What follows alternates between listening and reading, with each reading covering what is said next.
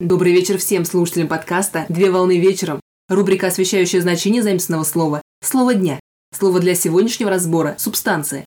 Слово «субстанция» с латинского языка «субстанция», лежащая в основе, сущность, от греческого языка «ипостасис», существующее само по себе.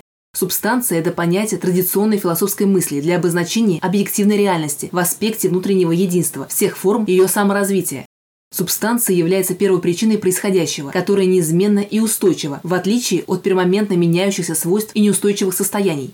В европейской мысли понятие субстанции получило разные интерпретации и рассматривалось одновременно как единая основа всего сущего и как конкретный индивидуум, а также как духовное начало и как материальный субстрат.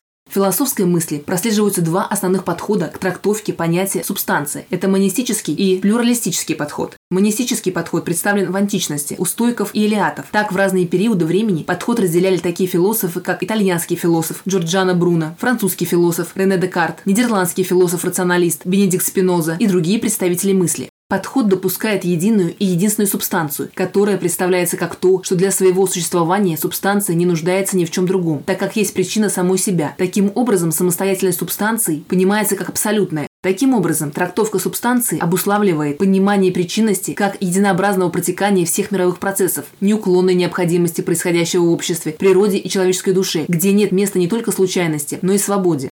Плюралистический подход исходит из принципа креационизма и учения о трансцендентности Бога. Так в разные периоды времени подход разделяли такие философы, как древнегреческий философ Аристотель, римский писатель Аврелий Августин Ипанийский, немецкий философ Готфрид Вильгельм Лейбниц и другие представители мысли. Подход допускает, что субстанции являются множеством самостоятельных начал, в отличие от их акциденций, случайно появляющаяся сущность. Таким образом, трактовка субстанции признает относительный характер самостоятельности начал, который определяется местом, занимаемым субстанцией в иерархии бытия. При этом абсолютной самостоятельностью обладает лишь высшая божественная субстанция. Таким образом, субстанция представляет собой объективную реальность, материальную основу, как сущность всех вещей и явлений. На сегодня все. Доброго завершения дня. Совмещай приятное с полезным.